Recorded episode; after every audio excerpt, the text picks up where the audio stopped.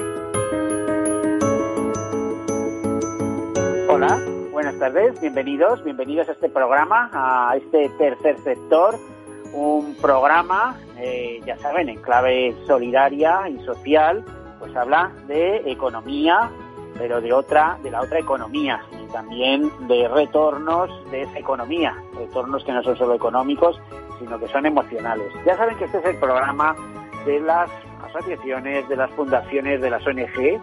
Siempre digo que para ser ONG primero hay que ser asociación y fundación. Y también de todas esas fórmulas de no, no, lucrativas, depende para qué, porque hay un lucro emocional importante ¿eh? y un beneficio social igualmente importante de esas otras fórmulas como son las cooperativas, mutuas, mutualidades, sociedades anónimas, laborales o cofradía de pescadores toda esa economía que se agrupa en torno a 26 eh, federaciones de la Confederación Española eh, de la CEPES, de la Confederación Empresarial Española de Economía Social, con más de 2 millones de trabajadores, 41.000 empresas, eh, un porcentaje un poco más bajito, nos decía el presidente de CEPES hace unas semanas, un poco más bajo del 10% en este momento, pero igualmente importante. Tengan en cuenta que las mutualidades, solo las mutualidades, eh, gestionan recursos por valor de unos 44.000 millones de euros. O sea que todo muy importante. Aparte es una estrella que brilla con luz propia en Europa, con 13 millones de, trabajadores asociados a la economía social.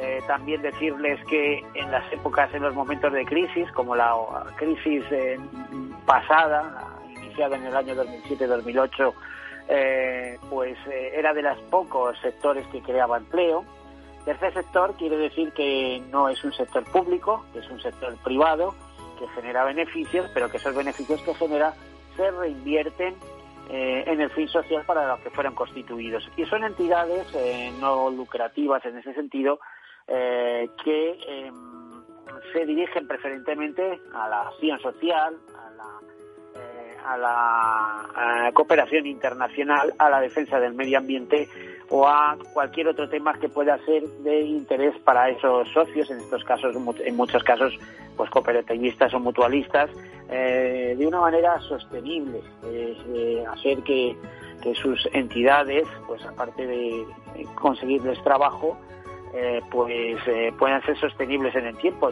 Tenemos que, tenemos que tener en cuenta que, por ejemplo, si nos referimos a discapacidad, a diversidad funcional, pues muchos de esos trabajadores consiguen eh, un hueco gracias a estas entidades del sector, sector ya sean eh, sociedades o ya sean fundaciones o ya sean eh, como queramos verlas.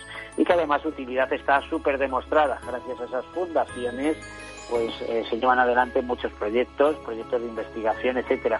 Hoy vamos a tener, por ejemplo, un ejemplo en el programa. También les quiero decir que hoy es un día especial, 30 de junio, Día Internacional de los Asteroides. No sé si ustedes han tenido estos días la fortuna de mirar al cielo y ver esas noches estrelladas, esa luna cuarto creciente. Si no hay mucha luminosidad, verán también la polar, eh, la estrella polar y la, y la osa mayor, la osa menor, entre otros. Estos cielos de finales de junio, primeros de julio son un verdadero encanto. Hay que buscar en ellas esa estrella que nos ayuda en el día y en la noche, a seguir adelante. ¿Saben por qué este Día Internacional de los Asteroides? Porque el 6 de diciembre del año 2016 la Asamblea de la ONU General de la ONU aprobó una resolución para declarar este día pues como Día Internacional de los Asteroides. Eh, además, eh, además de eso, eh, pues este día se celebra porque el 30 de junio de 1908 se produjo el impacto de un asteroide en Tunguska, Siberia.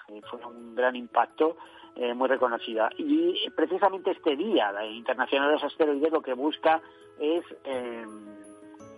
pues concienciar sobre el riesgo de impacto. No en vano hay alrededor, según los especialistas, de 16.000 asteroides cerca de la Tierra y en cualquier momento podrían impactar eh, contra la Tierra y no sabemos con qué consecuencias, ¿eh? pero podemos imaginarlas. Bueno, pues ya les digo, es el Día Internacional de los Asteroides para pensar en el cielo, en esas noches estrelladas, para buscar nuestra estrellita en particular. Eh, que bueno, les decía todo esto y nos vamos a, uno de los temas que nos ocupan hoy. Hoy hemos dividido el programa en dos temas eh, muy interesantes ambos. Por ejemplo, en uno de ellos hablamos de los 1.500 ayudas económicas para impulsar, para mantener e impulsar el empleo en España en una convocatoria extraordinaria de ayudas al empleo que realiza Fundación Mafre COVID-19 y para ello contamos eh, con Daniel Restrepo, director de Acción Social de la Fundación Mafre. Daniel, eh, buenas tardes. ¿Estás ahí? Sí, estoy aquí. Buenas tardes. Escuchándote atentamente. Eh, atentamente me hubiera encantado estar a tu lado como hemos hecho otros años porque el programa de ayudas económicas a la creación de empleo, ese programa CEDEMOS, lleva unos cuantos años con vosotros, ¿no? Sí, efectivamente, desde el año 2013 eh, anualmente y de forma puntual eh, hacemos una convocatoria. Este año, por la situación tan especial que vivimos, hemos hecho una convocatoria extraordinaria. si mal no recuerdo, el año pasado eh, esa convocatoria se hizo hacia el empleo rural, ¿no? a, la promoción del empleo rural.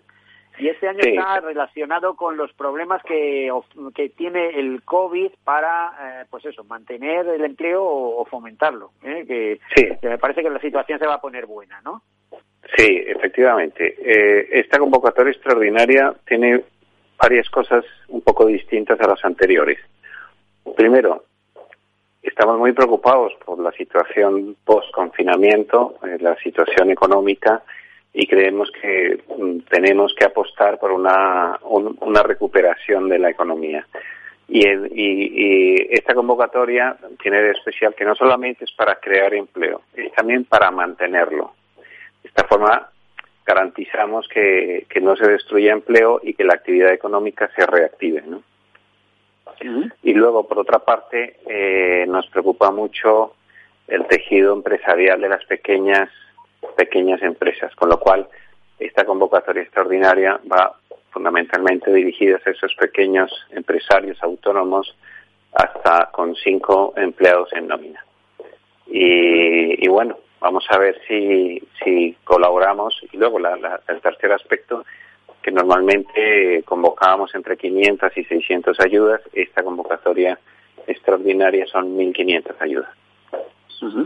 Eh, eh, ¿Cuándo habéis lanzado el programa? Porque imagino que en cuanto se sepa y se difunda, os van a llegar eh, peticiones por todas partes, ¿no? Sí, pues mira, lo, lo hemos publicado en la web de Fundación MAFRE, lo podéis consultar las bases, el 15 de junio y efectivamente han transcurrido, pues eso, eh, dos semanas y ya tenemos pues más de 450 eh, solicitudes. Lo digo porque en otras convocatorias eh, cubríamos 450 solicitudes en a lo mejor dos o tres meses de convocatoria abierta, con lo cual pues estamos contentos y satisfechos porque la idea es que estas ayudas lleguen a las, a las empresas, a los empresarios que, lo necesiten. ¿Y territorialmente es para toda España o hay preferencia en alguna comunidad eh, específica? Sí, a ver, el, eh, la convocatoria es abierta para todo el territorio español, ¿no? pero sí que queremos hacer o, incidir en, en, hacer una mayor difusión en aquellas comunidades pues que tengan una situación con, con mayor vulnerabilidad económica o que tengan menos acceso a ayudas, ¿no? Pero está abierta a cualquier eh, a cualquier empresa española en el territorio español. Eh, bueno, eh, ¿serías capaz de decirme desde el año 2013 a cuántas personas habéis ayudado a encontrar un primer empleo? Un primer empleo que muchas veces es el único que han tenido porque eh, les ha gustado a la empresa en concreto y se han incorporado a la plantilla, ¿no? Eh, ¿Cuántas personas pueden haberse beneficiado a lo largo de estos años, desde 2013 al presente, de, de esas ayudas vuestras? Sí, sin contar con esta convocatoria extraordinaria, yo calculo que alrededor de más de 4.500 personas. Muchos de estos puestos de trabajo han sido, em, es decir, no solamente es el primer empleo, sino que, ha continuado, es decir, son puestos de trabajo estable, ¿no? Lo cual, sí, yo calculo alrededor de más de 4.500 personas se han beneficiado. Y empresas, ¿no? Bueno, pues eh, a ver, eh, eh, no, sé, no sé qué preguntarte. Eh, lo importante es que la convocatoria está abierta, que puede acudir cualquier tipo de empresa o hay algún tipo de empresa especial. Sí, el, único requisito es tener hasta cinco empleados, ¿vale? Bueno, es uno de los requisitos, pero uno de los más... De tres empleados no puede, hay que tener cinco empleados y para incorporar uno sexto en régimen, en este caso, de contrato temporal y por una serie de meses, ¿no? La ayuda, ¿cómo, ah. ¿cómo está concebida esa ayuda? ¿Perdón? Sí, eh, te, sí te, explico dos cosas, sí. Eh, empresas hasta cinco empleados que quieran mantener o que quieran contratar. Es decir, que la ayuda va también para mantener a uno de esos cinco empleados.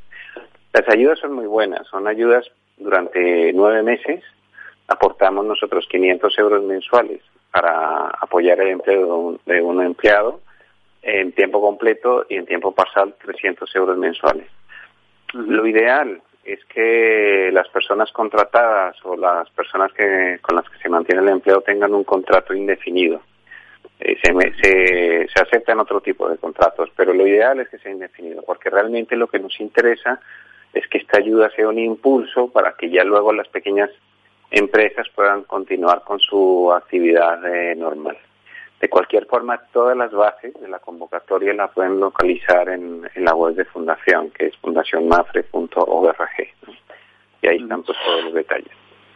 Eh, ¿Qué dinero habéis destinado? Porque creo que el conjunto total de que Mafre ha destinado a todo este tema del COVID eh, supera los 5 millones de euros. De entrada, el, a ver, el director general de la fundación nos comentaba también hace unas semanas que se habían donado 5 millones de euros para investigación. En este caso, supongo que como mínimo medio millón de euros, ¿no? Una cosa así. Sí, no, mucho más. A ver, el, en conjunto la fundación ha dedicado para, para el tema del COVID 35 millones de euros.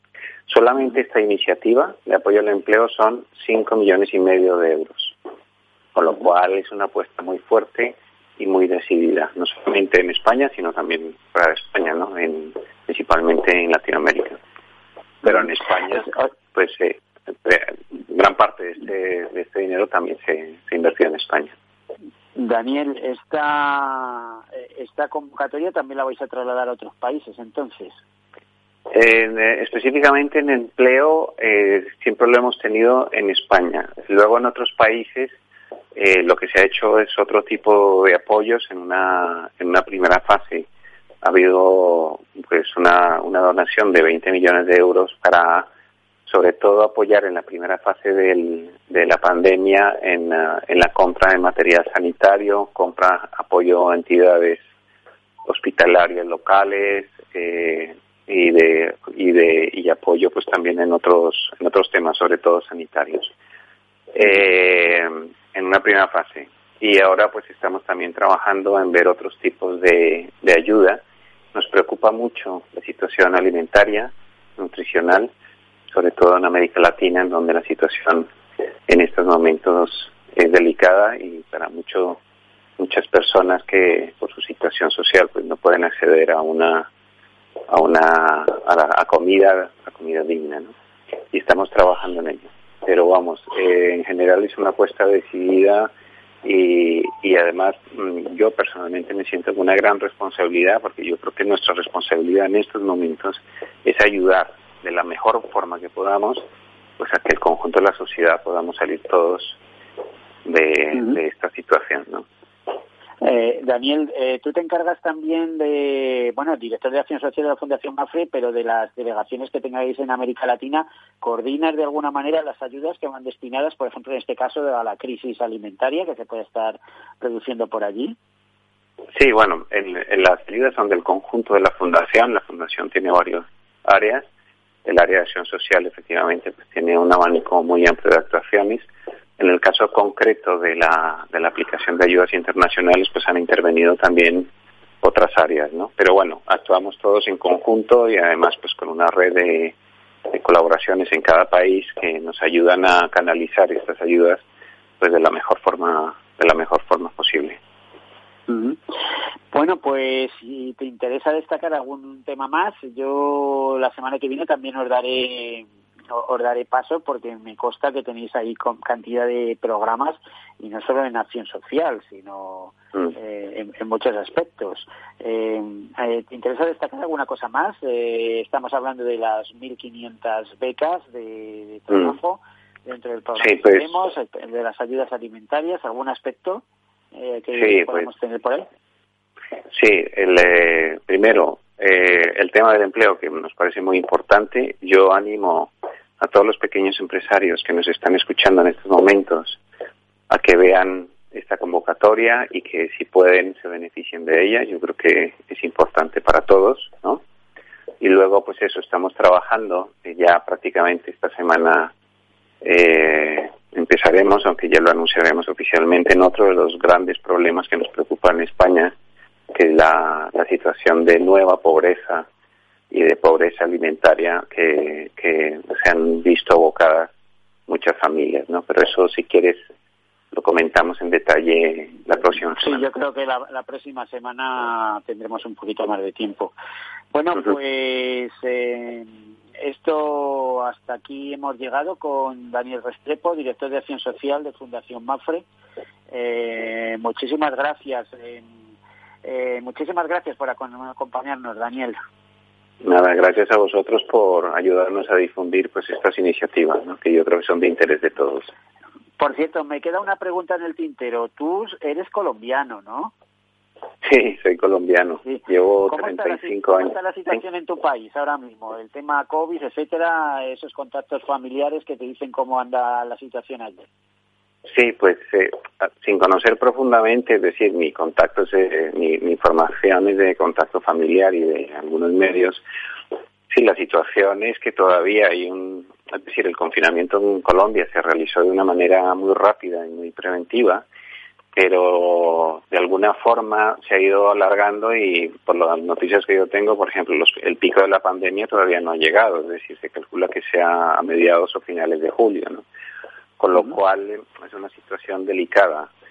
Y, eh, y luego en, en Colombia, como en otros países de Latinoamérica, existe, existe la, la característica de que hay muchas personas que tienen un modo de vida que requiere su trabajo diario, es decir, que para que viven un poco al día, no tienen ahorros. Economía, economía informal, ¿no? Que llamamos. Exactamente. Entonces, una situación de confinamiento para este tipo de familias pues es, es dramático, ¿no? Porque no pueden estar en sus casas porque tienen que comer, ¿no? Entonces, aunque me consta que el gobierno y, otras organizaciones se han volcado para ayudar a estas familias, pues es una situación, es una situación eh, preocupante, ¿no? Pero bueno, vamos a ver si con la ayuda de todos podemos salir, salir adelante. Eh, Mafre está haciendo, vuestra fundación, vamos, Fundación Mafre está haciendo una labor importante allí sobre el terreno, ¿no? Sí, lo intentamos. Nosotros, por ejemplo, dentro de nosotros tenemos un área de proyectos sociales internacionales que va muy dirigida a educación básica infantil y a nutrición. Y muchos de estos proyectos, que son proyectos en escuelas y en colegios, pues, Daniel, quedado realizados. dejar aquí porque me, me, están avisando que se nos acaba el tiempo, pero la semana que viene más, ¿eh? Por favor. Vale. Eh, Daniel Restrepo, director de Acción Social de Fundación MAFRE, muchísimas gracias. Nada, gracias a vosotros.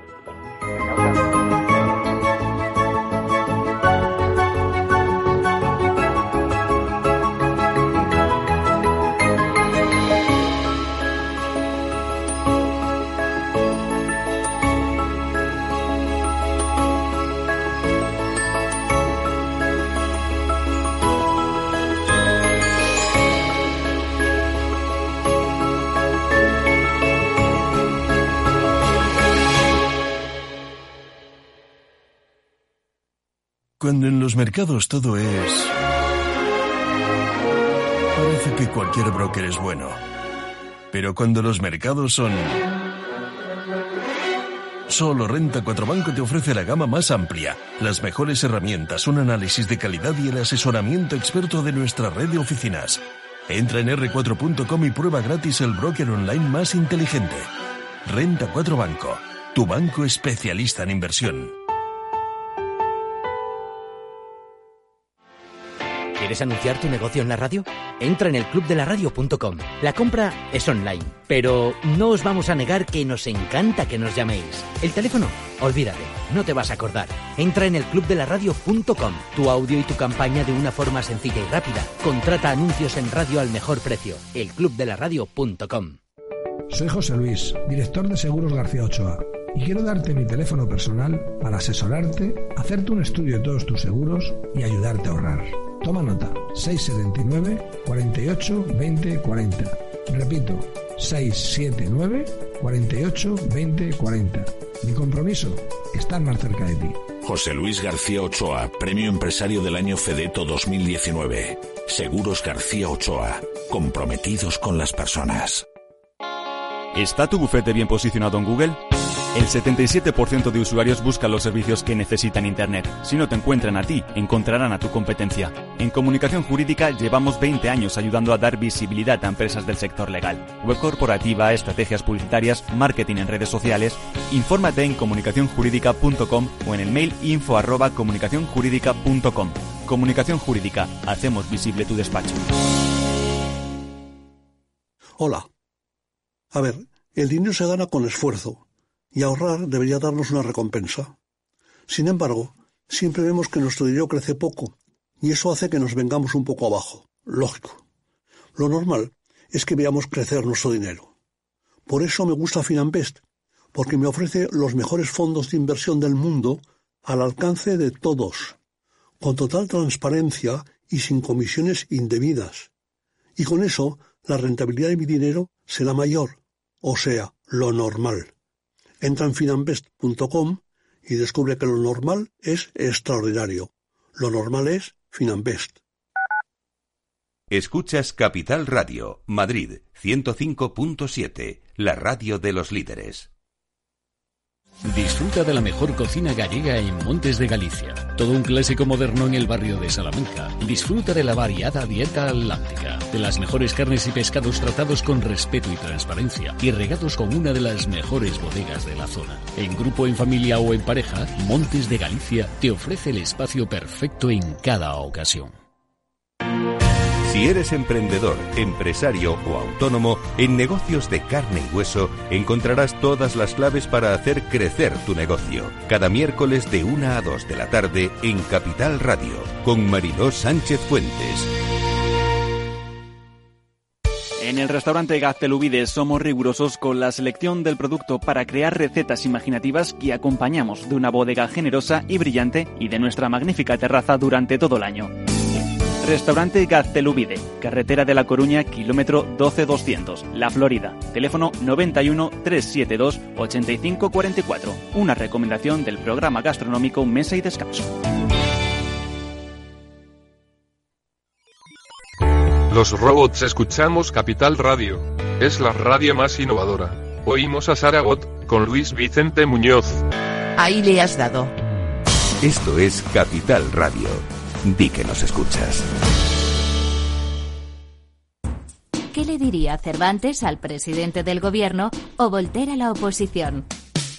Descúbrelo junto a toda la actualidad cultural en el Marca Páginas, en Capital Radio, los viernes a partir de las 8 de la tarde. El Marca Páginas, con David Felipe Arranz, porque la cultura también puede ser divertida.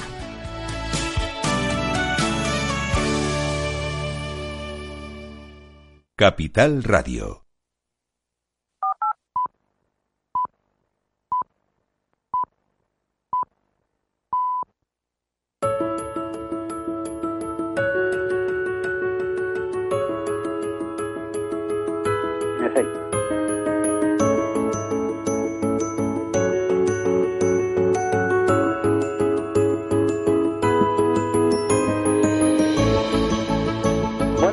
Aquí continuamos y en esta segunda parte eh, hablamos con una persona eh, que ya tuvimos la semana pasada con nosotros y que por mí podría estar todas las semanas porque es un auténtico genio, un auténtico divulgador de los temas de la naturaleza. Nos referimos a Luis Miguel Domingos Mencia, ¿eh? el naturalista español. Ya saben que es, es y ha sido director de series en televisión sobre la naturaleza, gran divulgador. ¿eh? le hemos visto en televisión, en la 2, en 4, en Internet, eh, en fin, eh, y un gran defensor de diversas causas, ¿no? Por ejemplo, toda esa campaña de Lobo Marley, etcétera. Bueno, que nos lo cuente Luis Miguel Domínguez. Eh, buenas tardes. Hola, ¿qué tal? Buenas tardes. Bueno, ¿qué tal andas? ¿Qué tal estás hoy? ¿Cómo has amanecido? Ya sabes que es el Día Internacional de los Asteroides, así que tenemos algo de contacto ya con la naturaleza y a veces nos olvidamos de ella y sí. esa factura. Sí, además no olvidemos que si algo somos es polvo de estrellas. Somos polvo de estrellas. De manera que hoy es nuestro día, sin duda alguna, claro. Fíjate que me, viene a la memoria la frase de nuestro querido doctor Carlos Enrique eh, Rodríguez Jiménez, que nos dice eso. Eh, somos, eh, venimos de la luz, somos luz y vamos hacia la luz y no le demos más vueltas. Ahí se quedan las cosas. Eh, polvo de estrellas, qué bonito. Luis Miguel, eh, ¿qué nos puedes traer a colación en estos días calurosos? Eh, yo salgo a caminar todos los días que puedo y veo que, por los montes hay muchísima combustible, es decir, ha habido como las lluvias de primavera, eh, han crecido mucho las plantas, hay un peligro potencial de incendios enorme. Eh, ¿qué, qué, nos puedes contar de la naturaleza? Bueno, decir que la naturaleza es como aquellos cines de nuestros tiempos jóvenes de sesión continua. En la naturaleza no para, no para de proyectarse la película de la vida y está ahora mismo en marcha. Desde luego, un incendio forestal es una de las grandes lacras que, por desgracia, este país va a padecer este verano también. Ya parece que son maldiciones bíblicas. Hemos llegado a un nivel de incompetencia en esta materia tan grande que desde luego parece que hay una maldición sobre nosotros y que por ello tenemos que asumir que en verano el monte se ha de quemar. Y realmente no es así. De hecho, en el 99% de los incendios forestales está la mano del hombre detrás. Siempre hay un interés.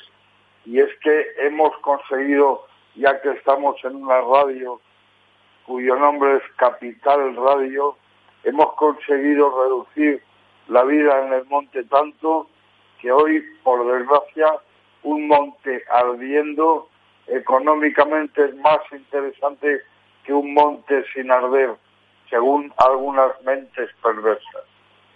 Y eso es la gran desgracia de nuestro país. ¿eh? Eso habría que... A ver, yo... Eh, claro, sabes que soy periodista asegurador también y todas estas cosas me, me llevan un poco a la ley de, de, responsabilidad civil ambiental, ¿no? Es decir, quien contamina paga.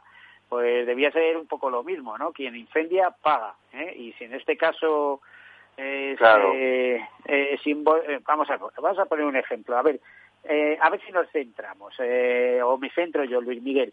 Tú fíjate cómo en Soria hay unos bosques inmensos en la zona de Pinares, estoy hablando de Vinuesa, todo lo que rodea Covalera, todo eso, y no se incendia un, un puñetero pino. Y es porque la población vive de esos bosques, que son bosques plantados, como eso, en su momento hubo un marqués que decidió que, que, en vez de tener cultivos de secano allí, eh, la producción iba a ser eh, silvícola, de madera, etcétera, y eh, se plantan bosques. Allí no se queman bosque, allí todos los ciudadanos están en defensa del bosque, de su patrimonio eh, también eh, sobre setas, etcétera, etcétera, y, y del trabajo de, de, la madera.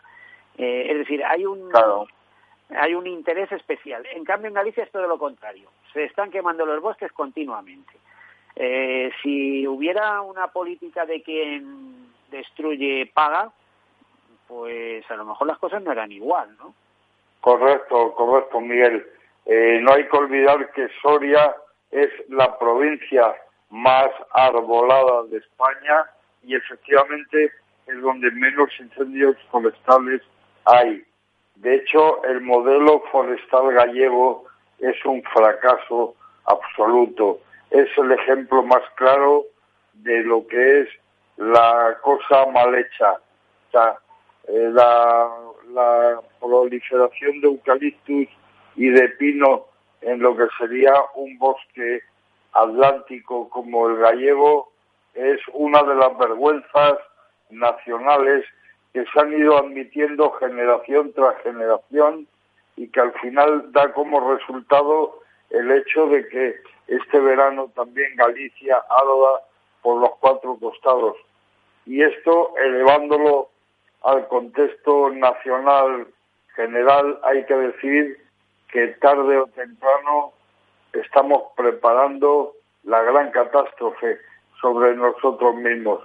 No quiero parecer excesivamente nefasto, pero sí quiero recordar que la pandemia que estamos padeciendo y esa otra peste porcina que está, parece ser, a punto de llegarnos, va a tener que ver, bueno, peste porcina no, perdón, me refiero a la gripe de origen porcino que China ya ha avisado, hay un brote en marcha es en realidad la consecuencia del deterioro ambiental.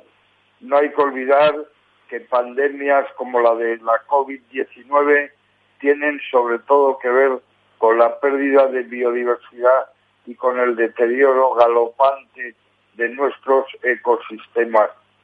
Esto ya lo avisaron magníficos ecólogos del siglo XX que acuñaron por ejemplo, el término de dilución para explicar que el que nos quedemos en soledad sin biodiversidad cerca lo que hace es que indudablemente los virus se centren más en nuestra especie a la hora de atacarla que en otras muchas que deberían estar acompañándonos. O sea, que somos así de ridículos somos así de suicidas, somos la especie suicida. como, es, es real como la vida misma. Uno de los grandes problemas es que no todo el mundo aprecia la naturaleza con la misma intensidad, con, con, o lo mira o con la perspectiva, el mismo amor. De ahí la importancia de, de esos programas que tú llevabas adelante de divulgación eh, de divulgación ambiental, de advertencias ecológicas, etcétera, etcétera. Esperemos que sigas con esa labor, ¿no? Hombre, claro, por supuesto que, que sigo y que voy a seguir, porque además he de decirte que esta es una materia donde el dogma de fe no sirve. Aquí solo sirve la ciencia, aquí solo sirve que de verdad expliquemos las cosas con rigor. Y por eso digo siempre, y tú eres periodista, que el gran eslabón perdido es el de la comunicación científica. En este país la divulgación es una materia que se hace mal, que se sabe hacer fatal y conviene tener en cuenta la gran necesidad que tenemos de la divulgación ambiental.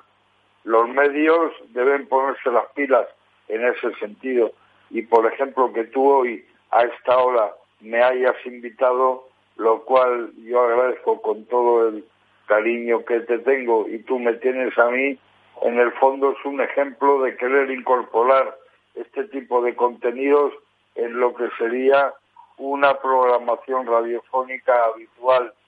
Esto yo se lo debo hace muchos años a mi gran amigo Iñaki Gabirondo, que también desde luego hizo lo mismo Iñaki un día me dijo, Luis, ¿qué puedo contar en la radio? Además de lo de siempre. Y le dije, Iñaki, levanta tus ojos y mira al cielo.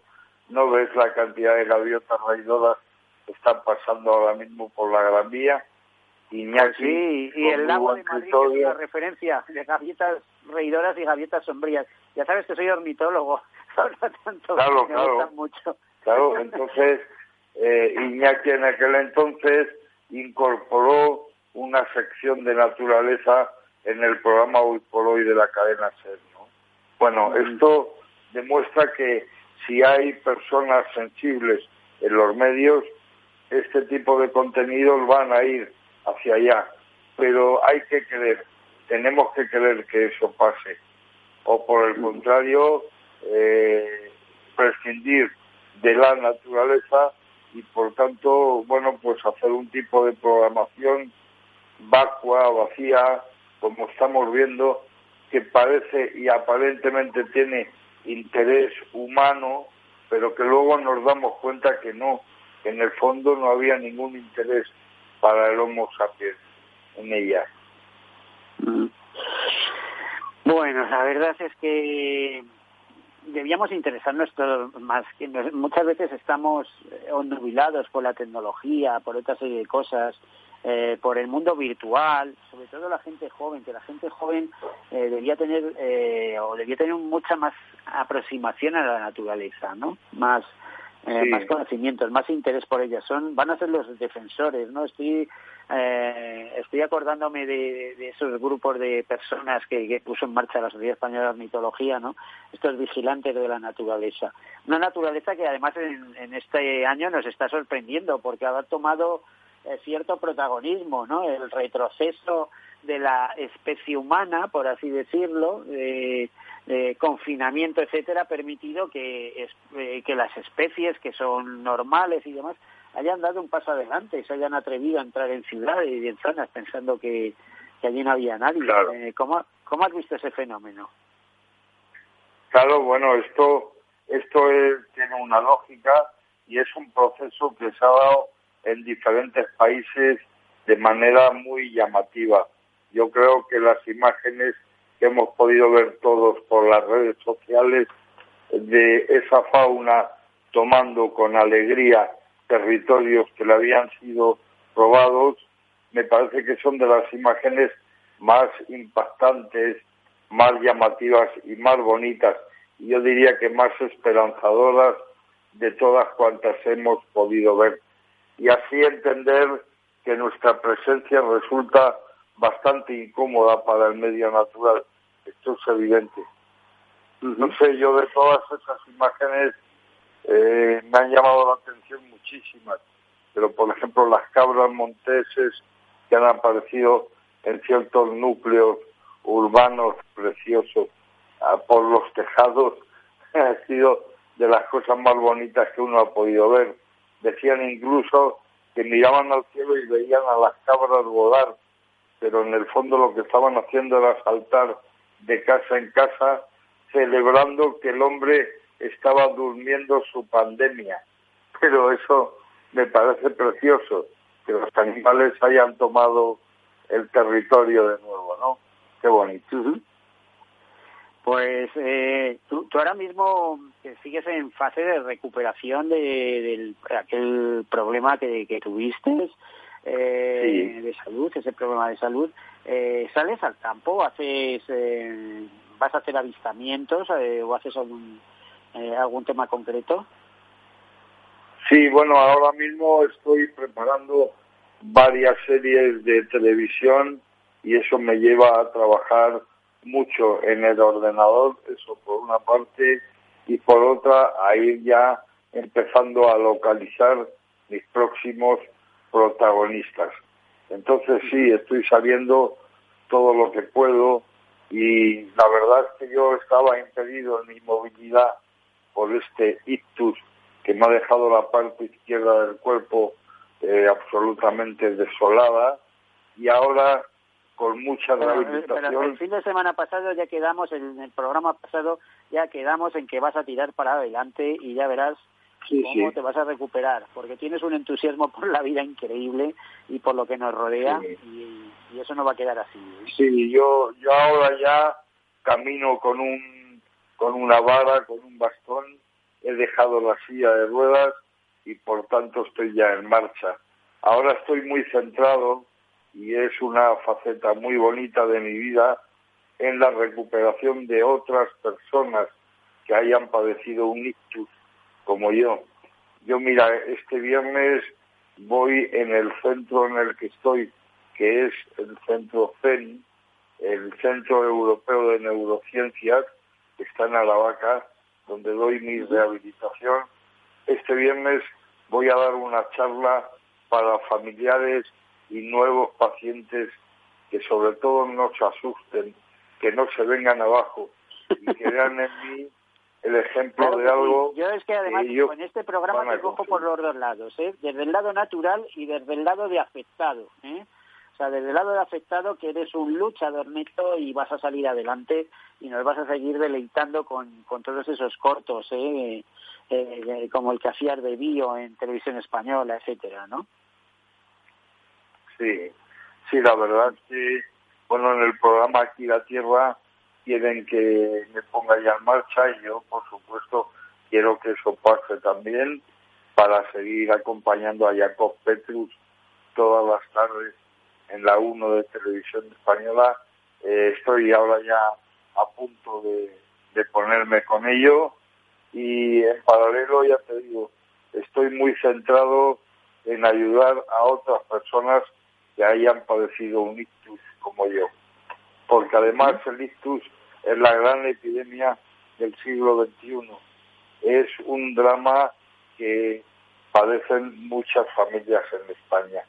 Hay que decir que es la primera causa de muerte en mujeres, por encima, por ejemplo, del cáncer de pecho, y hay que decir también que es la primera causa de minusvalía o, problemas derivados de, de, padecer una enfermedad que además tiene unas consecuencias devastadoras.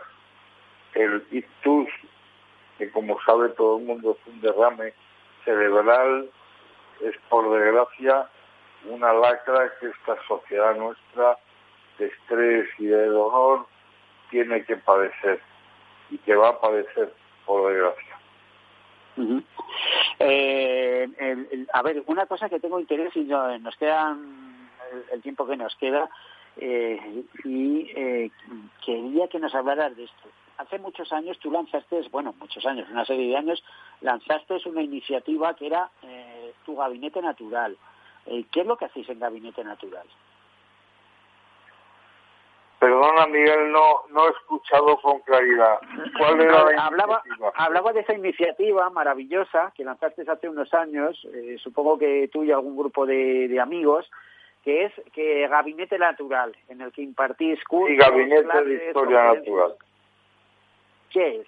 El Gabinete de Historia Natural, efectivamente. Mira, el Gabinete de Historia Natural. Museo de América es un, me recordó a esos. Es un lugar, es un centro que yo he creado que está en la calle de la Victoria número 9, en el corazón de Madrid, muy cerca de la Puerta del Sol, y es un espacio para desarrollar debates y encuentros relacionados con la sostenibilidad y con la defensa de la naturaleza, con todo esto que estamos hablando.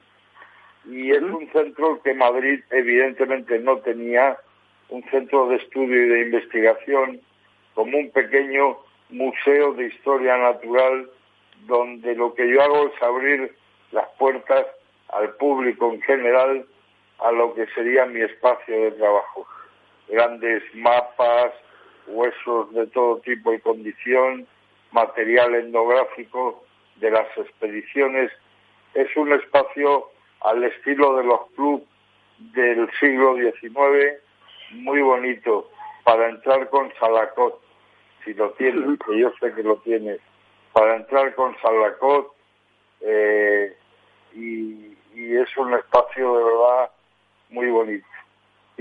bueno, te, estaba diciendo Luis Miguel que me recordaba hace poco visitando el Museo de América, pues esos gabinetes de historia natural que había, había por allí uno de madera preciosa con un montón de, de conchas, etcétera, etcétera, y, bueno, yo creo que a la gente que, que nos gusta la naturaleza esas cosas las celebramos, ¿no? Lo que ha sido ciencia y naturaleza hace uno o dos siglos, ¿no?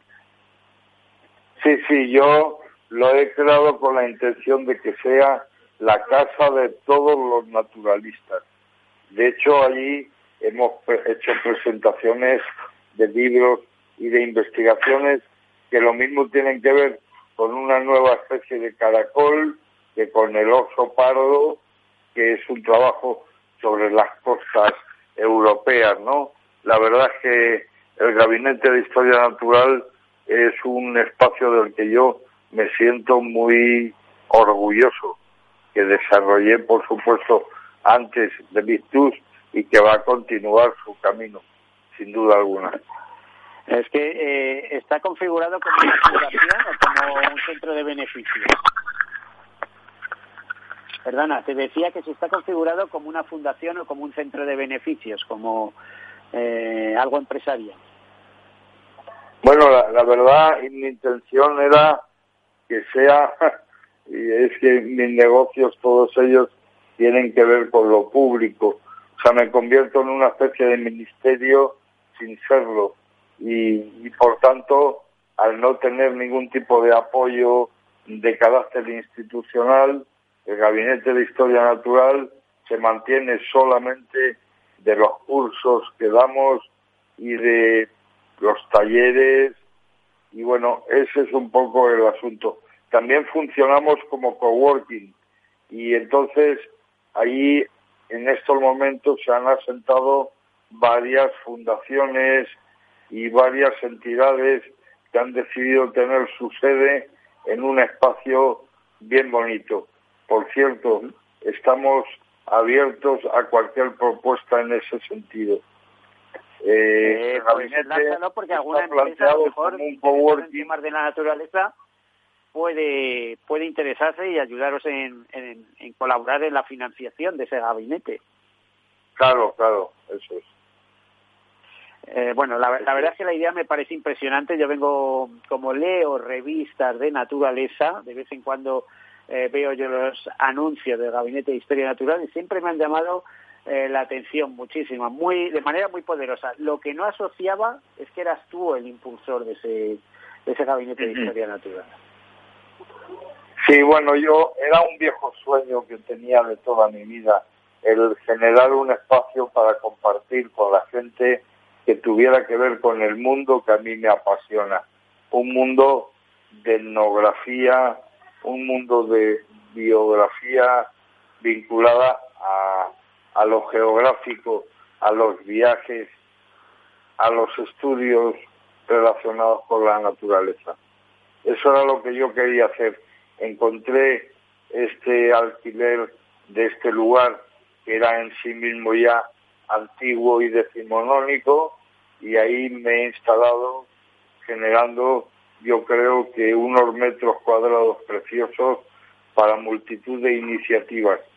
Ya te digo que allí ahora mismo las fundaciones que están desarrollan las presentaciones de sus trabajos o a veces se trata de un coloquio o de un debate o de la presentación de un libro y lo hacen siempre eh, con un aroma eh, muy bonito porque el gabinete aporta eso, aporta un aroma al pasado eh, ilustrado muy bello.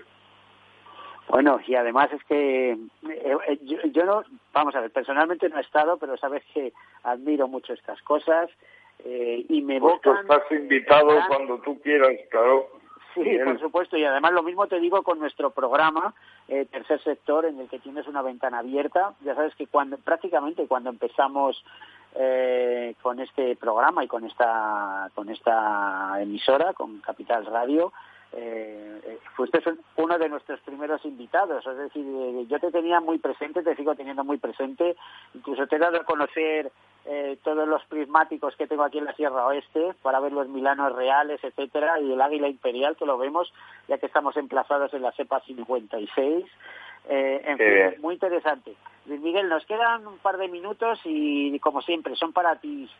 nos lances lo que quieras. Por supuesto, aquellas empresas interesadas que colaboren con el Gabinete de Historia Natural, porque, como está comentando su impulsor, es un espacio muy interesante donde podemos fijar o encontrar un poco de naturaleza o de la historia de la naturaleza de Madrid, ¿eh? con múltiples actividades, muy vivo.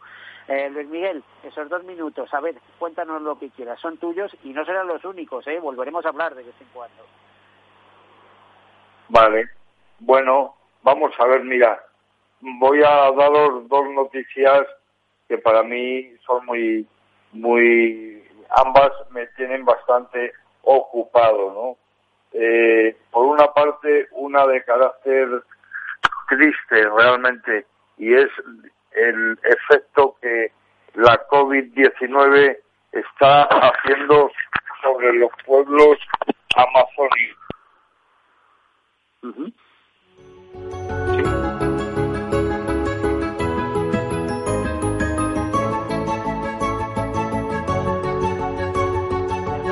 se nos ha caído eh, la conexión. Luis Miguel Domínguez, nos quedaba un minuto, así que tenemos que despedirnos. Te daremos ocasión.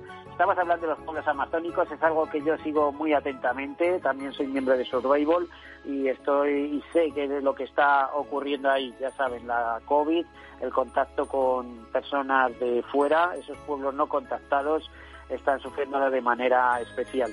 Eh, ya ven qué interesante ha sido hoy nuestro repaso a la naturaleza, nuestro repaso eh, al, programa CEDA de empleo de Fundación MAFE. Eh, muchas gracias por estar ahí con nosotros. Nos despedimos. Hasta la próxima semana. Feliz semana. Hasta luego. Adiós.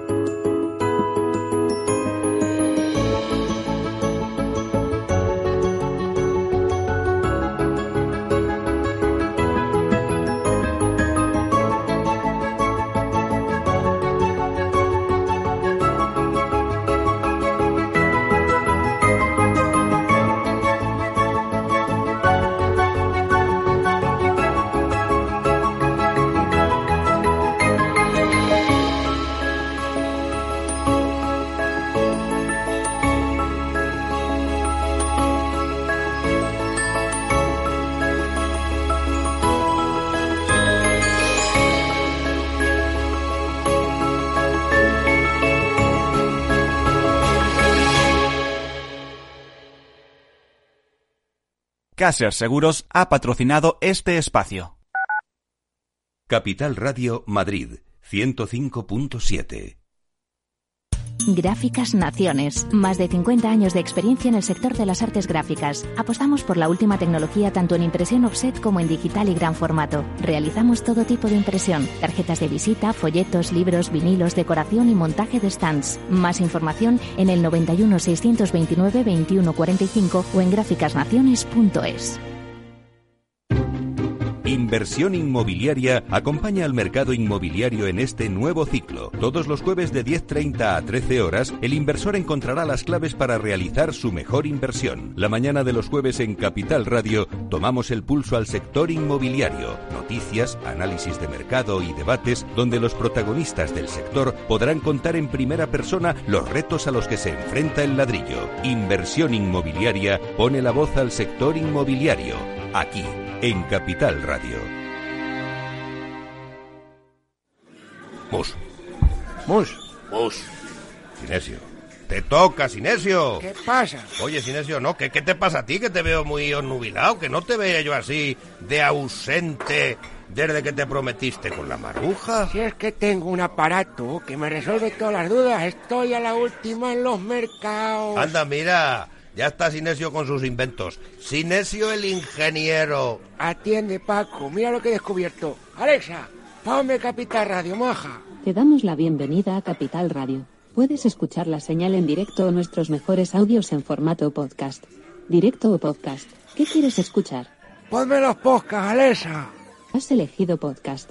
Vas a escuchar las noticias de Capital Radio. Con esto, Paco, vamos a echar el órdago a los mercados. Natural. Capital Radio. Siente la economía.